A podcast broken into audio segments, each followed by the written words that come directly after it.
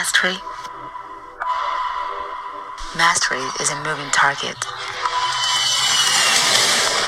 Yet there are those determined to chase it. Those who aren't defined by where they've gone, but by where they have yet to go.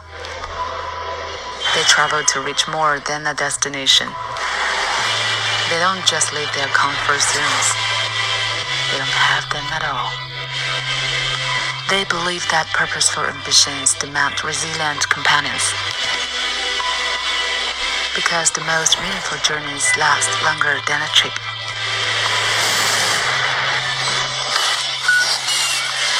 They last a lifetime. No one builds a legacy by standing still Rimowa.